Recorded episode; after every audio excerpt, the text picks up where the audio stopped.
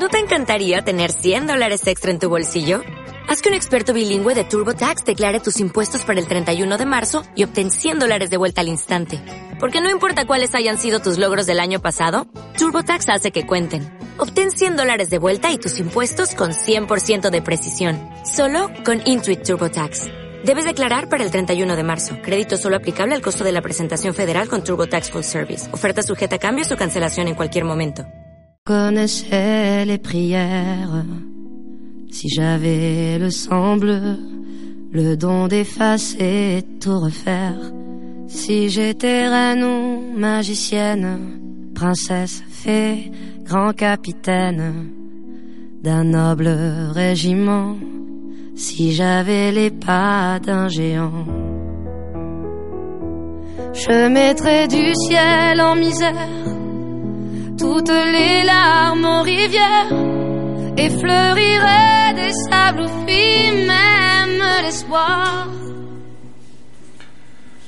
Recordar es volver a pasar por el corazón.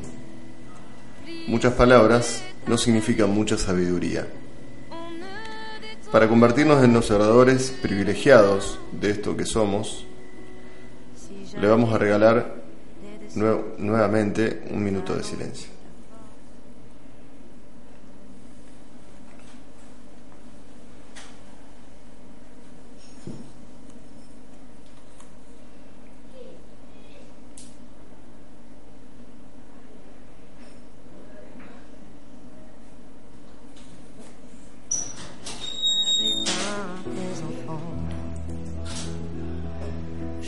mettrai des couleurs aux peines.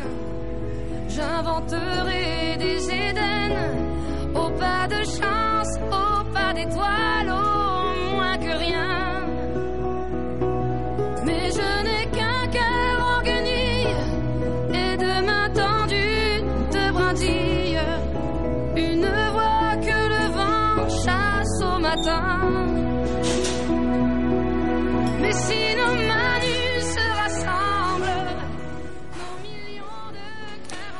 Bienvenidos. ¿Qué tal Raúl? ¿Cómo estás, Leo? Muy bien, ¿vos? Bueno, muy bien, muy bien. Empezando ah. este, este, fin de semana maravilloso que estamos teniendo. Eh, hoy te vamos, vamos a, desarrollar el concepto de ecuanimidad. Eh, tal vez una palabra que mucha gente no la, no la tiene muy presente, pero eh, en lo que es el, ámbito espiritual y el crecimiento de la conciencia se utiliza mucho pero por eso lo que vamos a hacer es ir desglosándola y ver qué es lo que significa desde las distintas eh, corrientes que podemos que puede, que puede traer para este programa. La, mm, ecuanimidad eh, viene del latín aequanimitas, que significa aecus es mismo, y animitas o animus es ánimo. Es decir, que la ecuanimidad vendría a ser el el mismo ánimo, es decir, mantener una actitud equilibrada y constante en el tiempo, o sea, mantener el mismo ánimo. Vendría a ser un sinónimo de calma, también podría ser eh, donde las emociones no afectan nuestra conducta o nuestra percepción de la realidad que se distorsiona cuando las emociones nos embargan vamos ahí entrando por ahí, por se, va entendiendo. Entonces es una persona ecuánime, es quien actúa con imparcialidad o neutralidad y es quien no deja llevarse por las pasiones. ¿Mm? Un sinónimo de ecuanimidad eh, es la, en el griego, es la, la apateia Sinónimo. Es un sinónimo. Apateia es un sinónimo del griego. Eh, la apateia, por ejemplo, según el estoicismo, es el estado mental alcanzado cuando una persona está libre de alteraciones emocionales. ¿Mm? Esto entonces justamente puede entenderse también como ecuanimidad. Apateia no es equivalente a apatía. ¿sí? Sí, yo lo, En principio pensé eso, A sin... Claro, no, No, apateia no. es, no es equivalente a apatía, puesto que la, la primera tiene una connotación positiva, la, Claro, la apateia, y la apatía negativa, Negativa. obviamente. Aristóteles, eh, por ejemplo, afirmaba que la virtud se encontraba en media dorada, o sea, en el medio dorado sería, entre excesos y carencias de emoción, o metriopateia. Los estoicos, de otro lado, buscaban la liberación de toda pasión, o apateia. Se buscaba eliminar las respuestas emocionales a eventos externos y que están fuera del control de la persona. Para los estoicos constituía la respuesta racional óptima, puesto que para un individuo no es posible controlar eventos originados en la voluntad de otros o por la naturaleza. Únicamente controla la persona puede controlar su propia voluntad. ¿Te acuerdas que esto hablamos bastante? Que lo único controlable es nuestra propia voluntad. Entonces, esto no implica la pérdida de todo sentimiento o cortar con sus relaciones con el mundo. Eso es lo que eh, hay que hacer siempre la, la aclaración. No estamos hablando de apatía. O sea, estamos hablando de ecuanimidad, de, de no dejarnos llevar por las pasiones, o sea, de, de manejarnos en un, en un estado de, de calma. ¿Mm? Yo sé que a vos te hace, difícil. yo sé que a vos te hace mucho ruido esto, pero, bueno. Eh, también, si lo, lo vemos desde el punto de vista científico, la ecuanimidad parece ir en contra de la evolución. Pero ah, salvo, salvo acá, eh, Sí. salvo el cruce. Eh, en, en contra en el sentido de que yo pienso que cierta pasión, Es necesaria. sí, Ajá. sí, sí, sí. Bueno, es un punto de vista. Eh, yo te voy a, tra- voy a tratar de, de, de- De bajar la pasión. De bajarte la pasión, claro. Eh, porque lo que no significa, o sea, la pas- las pasiones son, son violentas, siempre. Sí, sí, yo lo que lo que no, en lo que no coincido es que tengan que ser violentas o eh, la pasión por lo general se aleja mucho de lo racional. Por eso decís, ¿cómo puede un tipo estar saltando en una tribuna eh, casi dos horas seguidas, abajo de la lluvia, Sí. en la peor de las condiciones? Porque no es racional, es No, es pasional. claro, es pasional. Es pasional. En ese punto coincido, Claro. coincido con vos, sí. Sí, sí, sí. Eh, en realidad yo creo que tiene que ver la pasión desde el, desde el punto de vista de que uno se, se, se mete o se cree demasiado el personaje en el que está eh, metido. Sí, es Mm. probable, ¿eh? sí. Eh, y acá estamos hablando de, de- de- de ver lo que está atrás del personaje. O sea, mientras estamos haciendo el personaje, en realidad eh, estamos haciendo el personaje. Claro. Puede que la pasión nos no supere un poco más o menos, pero cuando tomamos conciencia de que ese es un personaje, de que estamos haciendo la- una obra de teatro, si se quiere, en esta, Ujú. en Esta vida. en esta vida, eh, y bueno, eh, obviamente que para poder entender esto hay, hay, que, hay que verlo desde el punto de vista sociológico también, porque desde el punto de vista sociológico necesitamos personas que sean ecuánimes, necesitamos jueces ecuánimes, necesitamos políticos ecuánimes, necesitamos parejas ecuánimes, o sea, necesitamos personas que eh, que tomen decisiones o que, o que actúen independientemente de las emociones que los embarguen, ¿sí? Sí, sí, sí y no. Porque eh, en, en- esta pasión a la que, a la que yo me refiero, Sí. eh, cuando vos estás luchando por alguien, cuando vos decís yo necesito políticos ecuánimes, ecuánimes en cuanto a una mirada justa de la sociedad o equilibrada de la sociedad, sí, Sí. pero siempre en una sociedad hay intereses encontrados, siempre hay intereses encontrados. Y eh, hay una puja de un lado y del otro. Eh, y el que considera que algo es justo, Mm. eh, Sí, acordate, ojo por ojo, todo ciego. pero el que considera que, que algo, Sí. eh, que algo justo tiene que, tiene que apasionarse, por, por lo menos en la discusión, por lo menos en hacia Y- dónde. Sí, Estados Unidos se apasionó con, con el comunismo. Sí, y, se- y los islámicos se apasionaron con su, con su religión. Y salen a exterminar a todo el mundo Y, ahora, violenta, y claro. hace muy poquito, el EI también se apasionó con los franceses y mataron Sí, ciento y pico de personas. Sí, diciendo, no podía creerlo. Eh, la No, no, no, esa pasión. Y bueno, es que no hay otra pasión. La pasión es pasión. O sea, la pasión es, es algo que te. Pero es algo que a lo- te, a te lo que lleva a luchar también. a luchar, claro. Pero bueno, pero una lucha bien entendida, una- cuando vos estás apasionado en hacer crecer algo. Sí, en- tal vez hay, una, hay un problema de, de etimológico sobre la palabra pasión. Yo creo que eh, vamos a sacar la pasión del medio, vamos a, vamos a poner emociones. Sí. ¿sí? Ahí tal vez Bueno, no. Las emociones extremas, claro, son malas. eso, vamos, si querés, dejemos pasión. Y, y lo que hablábamos del programa pasado, eh, cuando hablábamos de, de, de dejar ir, de, de lo que era despojarse, eh, cuando es cuando es muy irracional, vos no. eh, La pasión es del ego, Leo. La pasión es del ego, 100%. O sea, acá estamos, no estamos hablando del ego. La pasión es, es, el sentimiento puro. y es emocional. Es emocional. A ver, lo que no significa que uno tenga que hacer las cosas con apatía otra vez.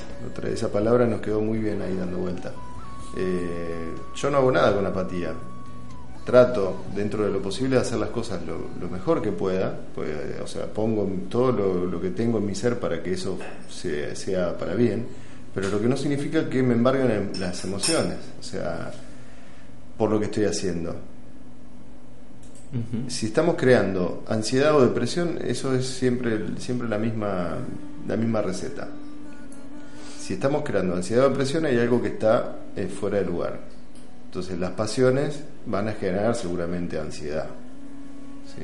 Una, una persona apasionada está, es porque está eh, ansiosa de encontrar ese resultado. Sí, sí, seguro, ¿Eh? seguro. Ok. Entonces, desde el punto de vista espiritual, eh, ya te diría que no, no, es, no está bien, Fuera pasión. está fuera pasión, sí. Ahora, desde el punto de vista de las formas y desde el punto de vista sociológico, si querés, algunas personas tomarán a pasión como alguien que le, que le pone mucho hacia algo, o sea, que pone mucho de sí en algo. Mucha energía, Mucha mucha- energía. Bueno, pero eso es otra cosa.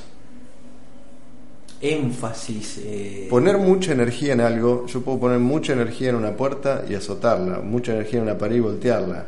¿sí? O sea, mucha energía, mucha energía genera violencia hacia algo. O sea, mucha energía encaminada y bien orientada no genera violencia. no. O sea, tienen que estar, por eso tenemos eh, el concepto siempre con de... equilibrio, ya que estamos hablando justamente de. El concepto de violencia es un tema que para mí es fundamental, o sea, eh, de entender las cosas como violentas o no violentas. Todo cambio, inclusive el cambio interno, el cambio espiritual, tiene el cambio en- el entendernos, el reentendernos, el, el buscarnos. También no se, no se puede lograr de manera violenta. Yo, por ejemplo, puedo ir a una iglesia, no sé, adventista, y de un momento para el otro salir lleno de, de- energía, del Espíritu Santo, de Dios, de lo que sea. Eso es un sentimiento violento también, porque el cuerpo no está preparado, ni la mente está preparada para un, para un embargo emocional ¿sí? que se recibe de golpe. Los ¿A dónde- cambios drásticos, decís Los cambios drásticos son violentos. siempre son violentos. Y todo cambio drástico, Bueno, Durkheim habla. Todo- Durkheim habla, habla de eso, ¿no? Él, él- él lo propone como crisis, en realidad, ¿no? Lo define como crisis. Pero él dice cuando eh, los cambios son. los cambios por crisis no son permanentes. Los cambios que realmente son permanentes son los que se dan en el tiempo y los que se dan de manera pacífica, no violenta. No, no, está bien, pero él dice eso. es que los cambios haya, o sea, los lo cambios se van a dar, ¿sí? Pero no vamos a salir de esa polaridad. Crisis contra crisis contra crisis contra crisis. ¿sí? O sea, ahora si nos volvemos de un momento para el otro en Argentina, por ejemplo, un país neoliberal y capitalista, obviamente vamos a tener otra crisis próxima, muy cercana. En cambio, si el cambio que se vaya a dar, sea quien sea el gobierno en Argentina, tiene un, un, un ideal de conciliación, de paz, de, de integración, de, va a ser algo real- realmente revolucionario. No va a ser, o sea, revolucionario el neoliberalismo no es. O sea, revolucionario va a ser alguien que venga a integrar la Argentina, sea en este caso Scioli o sea Macri. ¿no? Estamos muy cerquita del balotaje.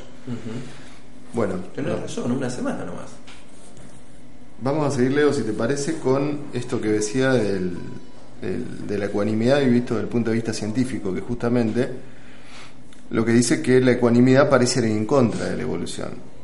Eh, por ejemplo, en cualquier grupo de primates hay una jerarquía establecida y el trato entre los individuos es completamente distinto en función de la posición que cada uno ocupa. Otros valores, como la solidaridad, sí parecen tener su base evolutiva, ya que eh, el grupo se ve favorecido y si todos se ayudan entre sí en los momentos difíciles. Pero la ecuanimidad no parece tan importante. ¿Por qué? ¿Por qué? Se pregunta eh, el escritor, que ¿por qué hay que tratar a todos por igual? Parece lógico que los individuos mejores o más fuertes o listos o hermosos tengan un trato preferente para así perpetuar esos valores en la siguiente generación.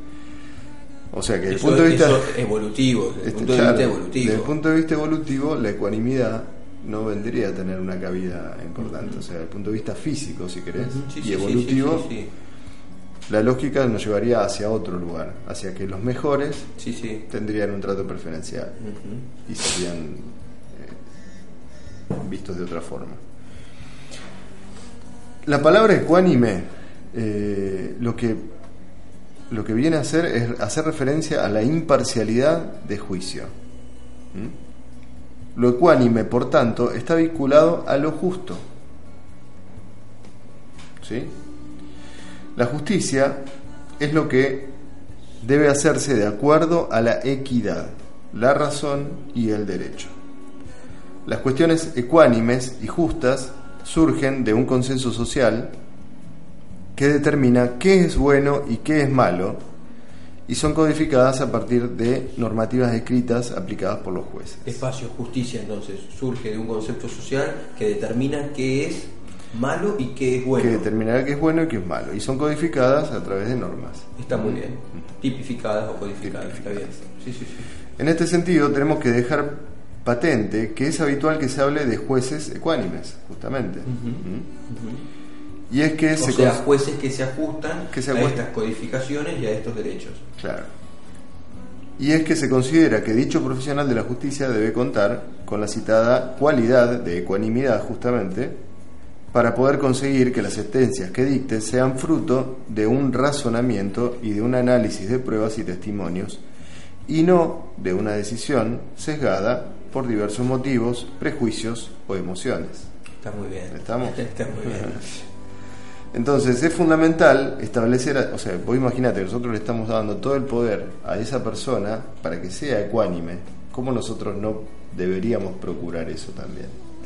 ¿Sí? sí, sí, Ahora, y entiendo inclusive, esto va a hablar en contra de lo que, lo que dije hoy, pero claro, imaginemos un juez que se deje guiar por la pasión, eh, sería una locura porque condenaría según su, sucede, sentimiento. Y sucede. Sí, sí, sucede. Porque, porque no se aplica. un docente, entonces el trato no va a ser igualitario eh, entre, entre sus alumnos o, hacia donde miremos. El próximo programa vamos a hablar de las emociones. Vamos a, vamos a concentrarnos pura y exclusivamente en las emociones, si te parece. Eh, porque me parece que eh, estamos hablando mucho de esto y requiere de que que desarrollemos qué significan las emociones y qué sentido tienen dentro de la vida las emociones. Bien.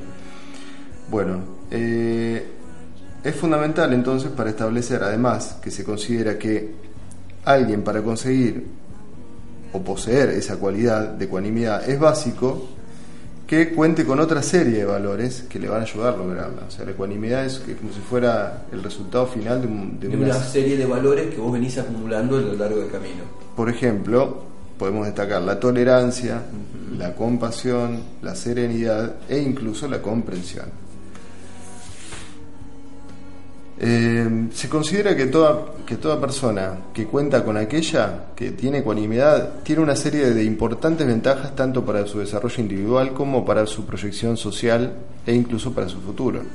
En concreto, entre las mismas se establece que gracias a aquellas se consigue la paz interior y también una clara visión de las cosas, situaciones y personas que nos rodean.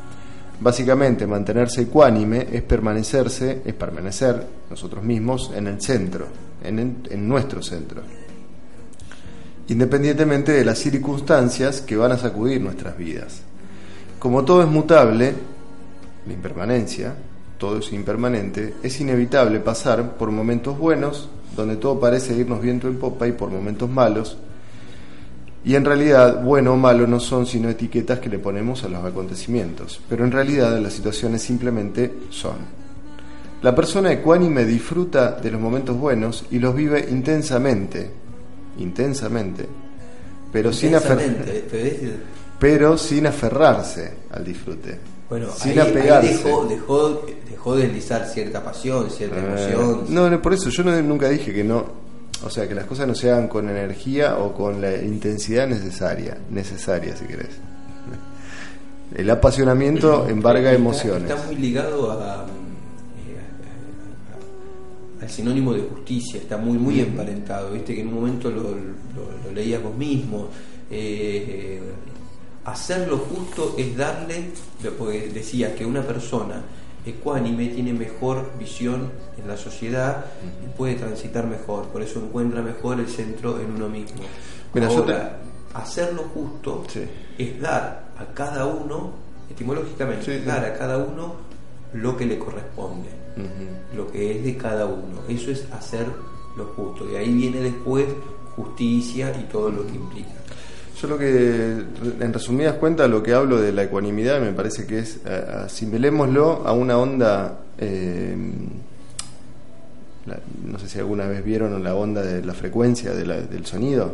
Bueno, esa es la vibración que nosotros tenemos. O sea, eh, si, está, si la onda de sonido es muy, está rebotando mucho hacia arriba o hacia abajo, es porque cuando pasamos el, nivel medio de paz, y nos vamos hacia arriba en un estado de alegría, un estado de exaltación, si nos, si nos exageramos en ese estado de exaltación, tenemos que hacer un esfuerzo para volver hacia abajo. Y lo mismo pasa cuando nos vamos mucho hacia abajo. Si nos vamos hacia un estado de depresión, de, inanición, o sea, volver hacia arriba también nos cuesta mucho. Entonces, es economía pura mantenerse en el medio. ¿sí? Porque la energía va a ser, va, o sea, vamos a tener mucha más energía en poder ser y en poder disfrutar y en poder... plenamente con ¿Eh? plenamente. Y me ha pasado de un lado y del otro. por ahí yo hago pico, pico, pico y después para bajar eh, también es un, es un proceso. y cuando te vas abajo lo mismo, subir es, complicado. Así que bueno, ese sería más o menos el resumen desde la, lógica. ¿eh? Después vamos, ahora vamos a entrar en, en lo que dicen el hinduismo y el budismo sobre esto. Bueno, entonces les proponemos disfrutar del siguiente tema y volvemos con Recordando lo que somos. Programa 13 ya. ¿eh?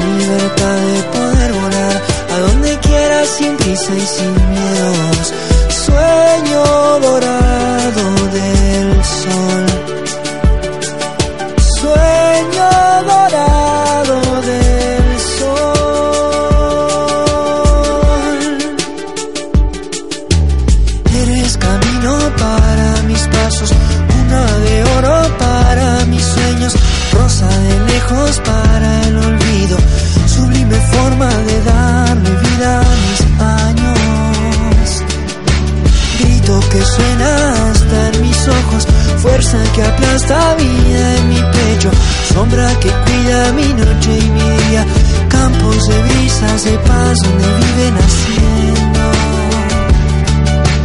La sensación de querer tocar esa magia que existe en el cielo. La libertad de poder volar a donde quiera sin prisa y sin miedos. Sueño dorado del sol.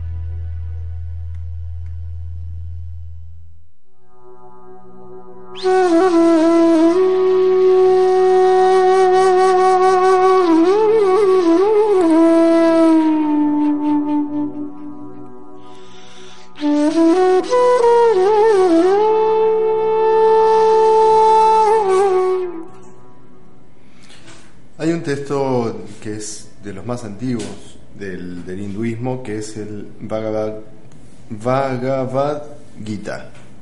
Bhagavad Gita. Y en ese texto ya se hacía referencia a la ecuanimidad. En el capítulo 6 del Bhagavad Gita, la eh, dice titulado La renuncia de las obras, se habla de llegar a la, ¿Perdón? La renuncia de las obras. Se habla de llegar a la inacción dentro de la acción. Se entiende muy bien. El realizar las acciones desde el desapego a sus frutos. Lo que hablamos la, en el programa pasado. Es decir, con ecuanimidad. En el epígrafe 18 se dice, los que comprenden miran con la misma ecuanimidad a un sabio y humilde, Braham, a una vaca o un perro. Por los que comprenden se refiere a aquellos que ven más allá de las apariencias y de la ilusión de Maya. Viste que muchas veces hablamos de la ilusión de Maya, o sea, de esta de la ilusión de la existencia. Este es, es recurrente esto de Maya. No, nunca lo había pensado, pero eh, las personas que pueden lograr mirar de esa forma eh, son personas que, que tienen alta sensibilidad social, son personas que sufren. eh, Es- tiene que mucho tienen- que ver con la sensibilidad y ahí vos llegaste a un punto que después lo vamos lo vamos a profundizar pero es la, la sensibilidad o sea hacer lo más eh, o sea poder reconocer lo más sutil en los sentidos sí pero lo más sutil. En esta en esta sociedad que, que vivimos donde hay mucha diferencia de, de clases por ahí vos eh, vos ves de un lado y del otro. Eh, a qué me refiero que ves gente que está rozando casi el concepto de, de considerar eh, algunos que por determinadas carencias no son personas y ves otros justamente que sensibilizan y se dicen eh, son personas, están sufriendo la falta de esto como la sufrirías vos, eh, fulano, sultano o mengano. Entonces te das cuenta que esa persona lo que tiene, y hay personas que, que no lo tienen, es que es eso, es sensibilidad.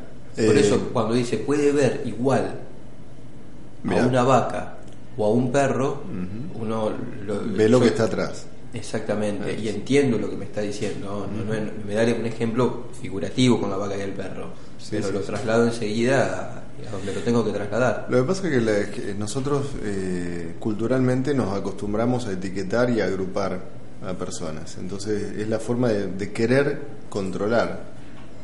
O sea, es la forma que nosotros tenemos de decir eh, la clase tal o el, el- el grupo tal, eh, esto significa tal cosa. Entonces ya le puse una etiqueta y lo dejé ahí. Y para mí ya es controlable.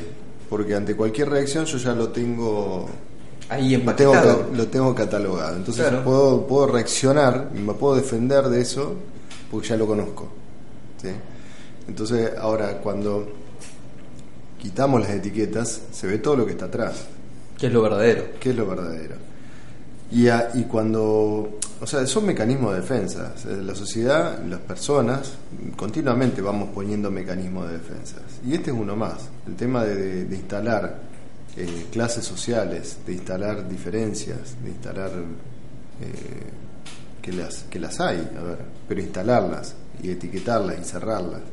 O sea, una cosa es verlo con ecuanimidad a eso, otra vez, y analizar la situación y ver, ver eh, la integración de todo eso que está pasando. Y otra cosa es quedarnos en solamente lo que nos puede generar un acto de violencia y nada más, y al que nos tenemos que defender.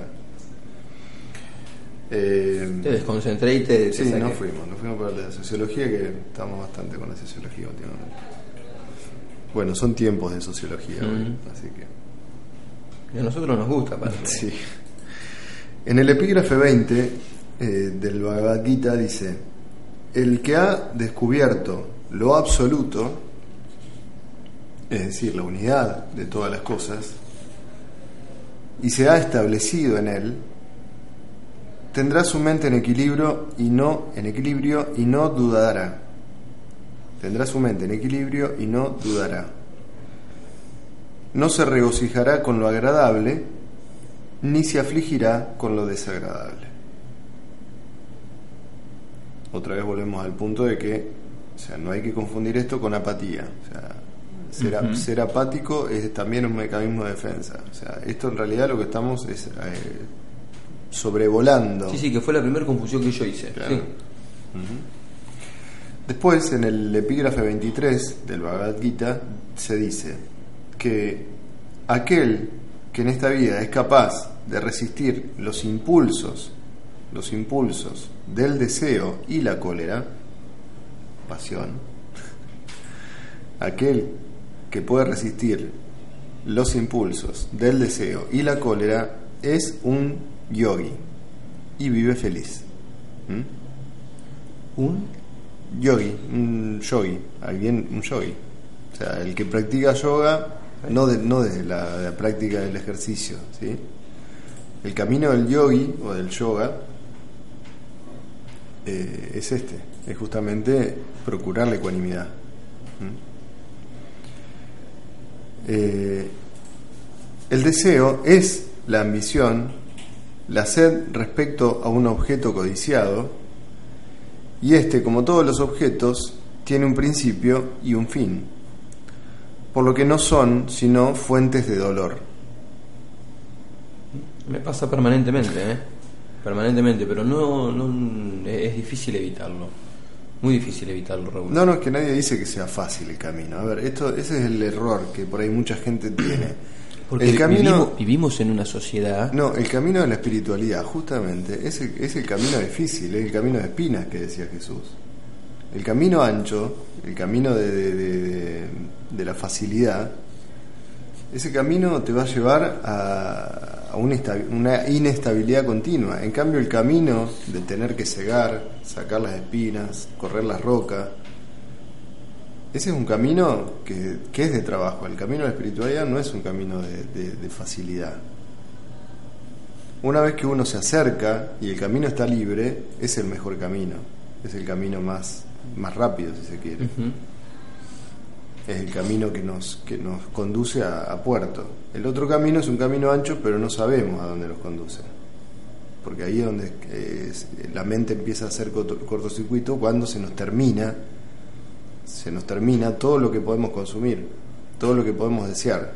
Yo enseguida, enseguida me, me, pongo, digo, bueno, eh, ¿por qué no, eh, no voy a ir detrás de, de cuál deseo, eh, cuál objeto, lo pongo como un objeto de deseo, me encamino, me encamino hacia él, más allá de que por ahí me genere angustia, pero enseguida encuentro eh, argumentos racionales para, para justificar ese, ese accionar, ¿no? Digo, bueno, trabajo todo el día, uno necesita eh, reconfortarse y premiarse, eh, y no dejo de reconocer que estoy yendo tras de un objeto, eh, llamarle auto, llamarle moto, llamarle casa, llamarle pilcha, llamarle viaje, llamarle lo que sea, pero pero bueno, deseamos y... Pero no está mal desear, ya te la otra vez te lo dije.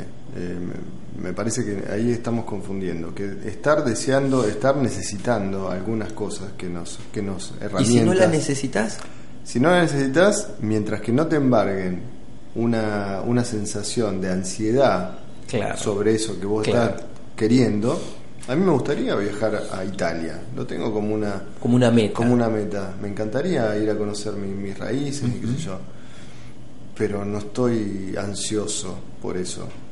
O sea, si se da, enhorabuena, yo haré mi parte, transitaré por este por este camino hasta que se dé la situación y si se da estaré y si no se da no estaré en Italia. Pero mientras tanto, este día a día en el que estoy transitando, pues no tengo otra cosa que esto que me levanté hoy a la mañana, a las 8 de la mañana, abracé a mi mujer, estuve con mis hijas, estoy compartiendo, mientras tanto. estoy haciendo este, este No te genera, claro. En el mientras tanto voy haciendo lo que considero que es lo mejor. No, no, yo también, yo todo el tiempo. Entonces, el, problema no es eh, el querer, sino el problema es... Eh, El problema es la, el estar con la mente allá adelante. Nada más que eso. O sea, no, no, le pongamos formas a los deseos. Porque por ahí tal vez uno dice un deseo de algo material. No. O sea, yo quiero estar flaco. ¿Entendés? No, no, pero yo me refería ahí porque justo, justo nombrabas eh, el, deseo hacia, hacia los objetos, eh, hacia, las, hacia las cosas. Eh, bueno, y terminando este texto del hinduismo, dice que eh, el que se resiste entonces pues al deseo y a la cólera, como dije, es un yogi y, vive feliz. O sea que básicamente el, eh, camino de la ecuanimidad es un camino de tratar de resistirse a los impulsos de la ira y el deseo, tan simple como eso a los impulsos que nos llevan a esto lo quiero y lo quiero y lo quiero y, y si no lo tengo me pongo nervioso y, me genera ira y bueno, así que vamos a, si te parece, vamos a otro cortecito y después vamos a terminar con un texto de budismo zen que, que hace o sea, una, una reseña bastante linda sobre la ecuanimidad y de cómo ir practicándola. ¿Mm? Bien.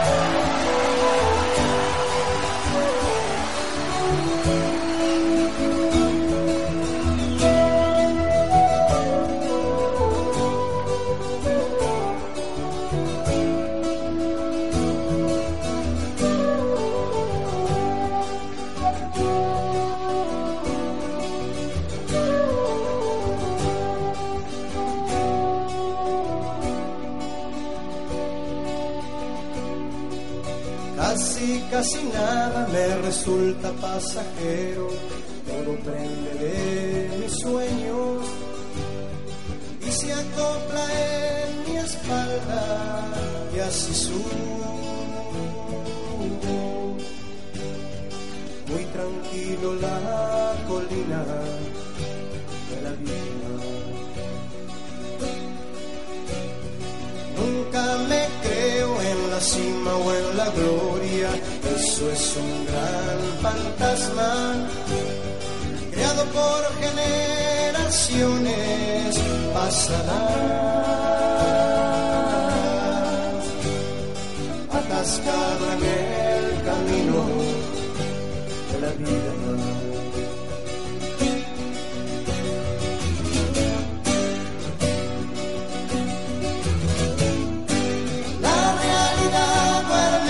En un entierro y camina triste por el sueño del más bueno.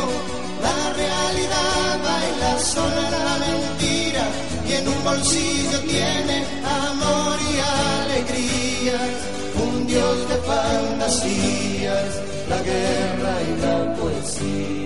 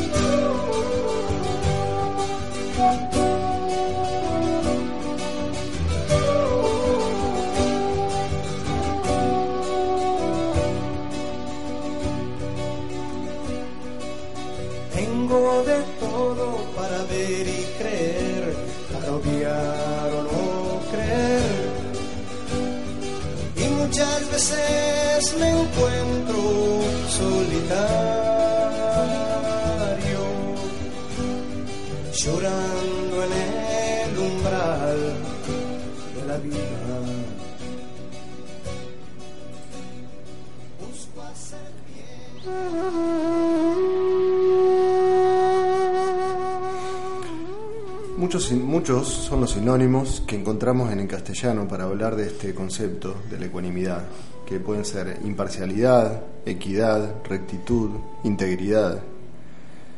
En el diccionario de la Real Academia Española se da el siguiente, la siguiente definición para el término ecuanimidad.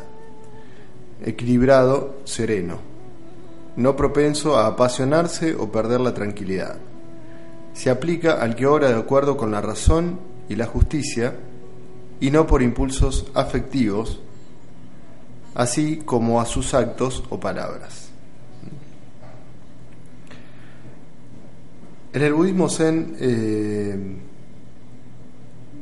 dicen que mm, la perseverancia eh, es la- eh, la perseverancia como experiencia para encontrar la ecuanimidad. Dicen, ¿cómo, cómo es la, ¿cuál es la forma de encontrar la ansiada ecuanimidad budista? La práctica del Zen implica, irremediablemente, sentarse de manera atenta y contemplar, desde una mirada paciente, cómo surgen, van y vienen las olas de nuestras experiencias. Esta es la clave, la entrega diligente. El Zen es la práctica de las vivencias a través de las cuales podemos experimentar, como no, nuestra capacidad para ser ecuánimes. Acceder a la, experiencia de la ecuanimidad no es solo una cuestión de un bienaventurado estallido de iluminación, o algo que surge tras haber leído muchos libros sobre el tema que estamos tratando, ni tampoco surge o supone haberlo conseguido después de asistir a muchas charlas y conferencias. ¿Dónde está el secreto de la ecuanimidad? Está entre nuestros propios ojos. Es una cuestión de práctica continuada. Se trata de una aplicación consciente y constante en cada área de la vida, de lo que, vislumbramos tranquilamente sobre nuestros cojines, experimentada a veces como gozo y en otras ocasiones como fracaso, a veces como ganancia y a veces como pérdida.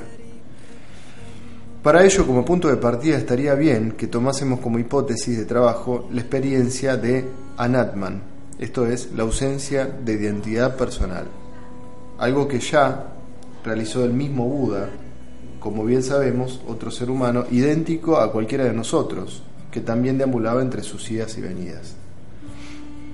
Cuando somos capaces de experimentar los fenómenos desde una perspectiva desidentificada, esto es, dejando descansar momentáneamente ese personaje que nos creemos ser, comienza a aparecer naturalmente en nosotros la experiencia de la ecuanimidad.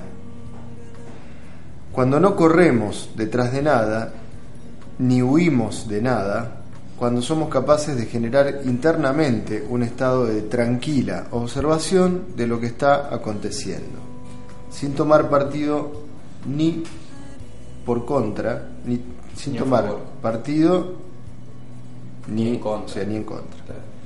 Entonces generamos conscientemente la ecuanimidad. Yo podría seguir leyendo bastante esto del, budismo, pero voy a terminar con, eh, con algo que me parece que, que es el resumen de todo esto. Entonces yo podría decir que la ecuanimidad, como todo en la vida, únicamente se alcanza desde la experiencia y el tránsito paciente por prácticas de desaprensión del ego, como por ejemplo la meditación, o el canto mántrico, o la danza, y otras expresiones artísticas que buscan la expresión del espíritu con la menor intervención de la mente como facilitador de la cultura impregnada. ¿Se entiende? En consecuencia, la ecuanimidad es la aceptación consciente de la integridad, la aceptación consciente de la impermanencia, la aceptación consciente de la voluntad del Espíritu Santo, de la perfección y que en definitiva somos almas que estamos habitando cuerpos en un plano de tercera dimensión, donde las formas prevalecen y la conciencia procura expandir sus fronteras para acercarse a lo divino, a lo perfecto, a la paz de Dios y así recuperar la idea de la integración en unidad. Eso es todo. Yo me voy a quedar con esto de que no es, no es un aluvión por haber leído libros, sino que Es una práctica. es una práctica diaria, constante, eh, y es un cúmulo de, de virtudes que, que llegan a, o, dejan a la persona en un estado de, equilibrio, de ecuanimidad. Seguro, porque para otra vez, si querés, ponemos a los jueces. Un juez tiene que reunir muchísimas virtudes para llegar a ser ecuánime. Eh, lo que no significa que nosotros nos convirtamos en jueces, no confundir esto. O sea, no es que nosotros estamos hablando de que la ecuanimidad está es, es la herramienta para ser jueces. No, nosotros no venimos a juzgar a nada ni a nadie. Simplemente a convertirnos en observadores privilegiados de lo que está aconteciendo y poder eh, razonar y, y- y sentir y evolucionar conscientemente eh, sin dejarnos embargar por las emociones que nos provocan, ya Sí, sea sí, y- sufrimiento o exaltación. ace- aceptando los momentos buenos eh, a pleno, pero también sabiendo aceptar, son fragmentos que lo que vos leíste, nada Sí, más nada sí. que eso, ¿no? Eh, pero también sabiendo, sabiendo aceptar de la- con el mismo aplomo eh, los momentos adversos. La raíz de todo, y por eso lo puse acá en, el- en este texto al final, eh, si entendemos, realmente comprendemos que somos almas habitando cuerpos, todo esto empieza a tener un sentido. Si no, si no lo vemos, o sea, nos vemos solamente como cuerpos sin almas, eh, es, es bastante más complicado encontrarle el sentido. Por eso, eh, es una condición necesaria para que la vida tenga sentido de que haya algo más que regle, que ordene, que coordine la existencia. Esa es mi perspectiva y a la que adhiero y a la que hay mucha filosofía a la que estoy adhiriendo y que adhiero también a, al budismo y adhiero al hinduismo y adhiero al cristianismo en particular. Así que nada, le- les dejamos esto como, como que el que quiera entrar en, a investigar qué es la ecuanimidad, Tiene herramientas ahora para... y sí, primero lo que tiene que identificar es su ego, antes que nada. O sea, porque no se puede ser ecuánime desde el ego. Entonces, primero identificar qué es el ego, qué Sí, somos, sea, por qué estamos, eh, nos sentimos seres necesitados, por qué está esa, es- esos deseos. Bueno, hay muchas preguntas que, que van a ir surgiendo y cada cual las tendrá que ir respondiendo porque las respuestas siempre son 100% internas. Nadie les va a decir qué es lo que tienen que hacer. Bueno, Raúl, recordamos que estamos eh, en directo desde Los Naranjos para el mundo entero eh, a través de la página web sigue la x.com. También cada programa se sube a la página de Sigue la X en iBox. Después Raúl lo pone, lo sube al Facebook. Eh, están todos los programas recordando lo que somos. Están todos. en recordando lo que somos y nosotros también lo subimos al Facebook de Sigue la X. También pueden bajarse la aplicación para escucharlo en vivo a través del Play Store para mm, Android. Eh, Sigue la X, también todo junto. Vamos a despedirnos con otro temita musical, ya está por sonar. ¿Qué vamos a abordar? ¿Podemos anunciar el próximo? A mí me gustaría hablar de las emociones. Eh, probablemente. Sí, muy probablemente hablemos de las emociones, porque es algo que acá lo, hemos tocado permanentemente. Y, obligadamente las palabras nos van llevando a, tener que desglosar las, que estamos utilizando, justamente. Y en este caso, las emociones las tuvimos muy presentes toda todo el programa, así que seguramente hablaremos de eso. Bueno, gracias Raúl por dejarme participar y será... un placer, Leo, como siempre, y vayan con fe por la vida.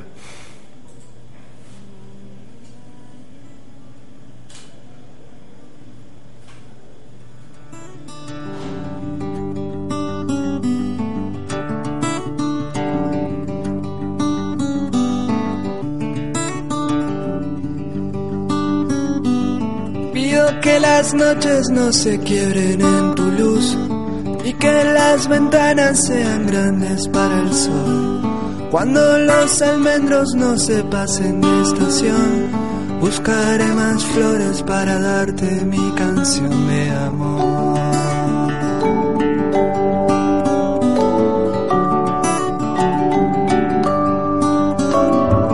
Pido en los cielos de Beltrán que tus mañanas siempre sean para hablar. Cuando los jardines no se pasen de estación, buscaré más flores para darte mi canción de amor.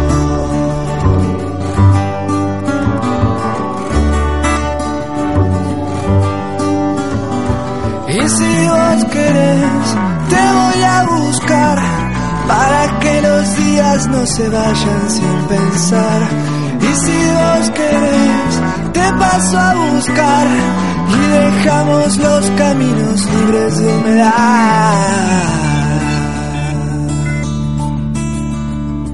Pido tu mirada más alegre para mí y que todo el alma se disuelva en el amor. Cuando los almendros no se pasen de estación, buscaré más flores para darte mi canción de se